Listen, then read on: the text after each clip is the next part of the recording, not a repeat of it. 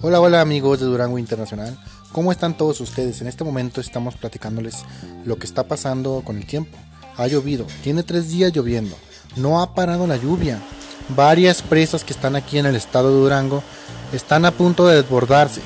Y pues sin hablar de las personas que pues no tienen techo, que no tienen un buen hogar donde probablemente se les pueda meter la lluvia y puedan inundarse y, se echen a perder sus cosas. O sea, es algo de lo que hay que ver. Ha llovido tres días seguidos. No, ahorita está calmado, pero no ha parado de llover. Tiene toda la semana lloviendo y esperemos y que no empeore y que las presas no se desborden.